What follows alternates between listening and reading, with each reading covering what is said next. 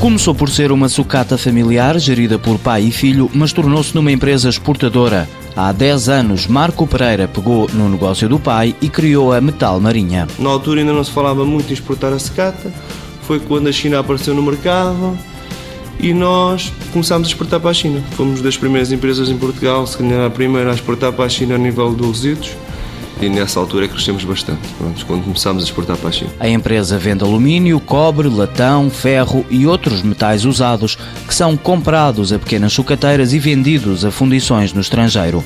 Um modelo de negócio que o administrador defende como sendo o ideal. Porque nem todas as empresas podem ser exportadoras. A gente temos que ver, nem num setor, seja este setor, seja qual for, não pode haver 50 empresas todas a exportar. É preferível haver uma empresa ou duas a exportar bem e a comprar às outras, haver uma parceria entre elas, do que haver 50 empresas a querer exportar e a fazerem competição elas próprias todas para a mesma empresa. Hoje a Metal Marinha exporta diariamente 8 caminhões carregados com metais usados. Nos primeiros anos penso que 95 ou no mínimo 95% das nossas vendas foi para exportação.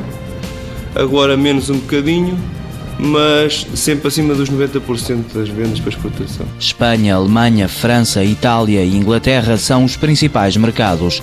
A empresa também vende para a Índia e agora menos para a China. A China defende muito a sua economia e então num dia mete uns impostos para não poder importar cobre, ou não poder importar ferro, ou não poder importar alumínio, no outro dia tira os impostos para poder importar e a gente viu que aquilo não era, não era um parceiro interessante porque tanto hoje podia estar a comprar, como amanhã não comprava, como depois comprava.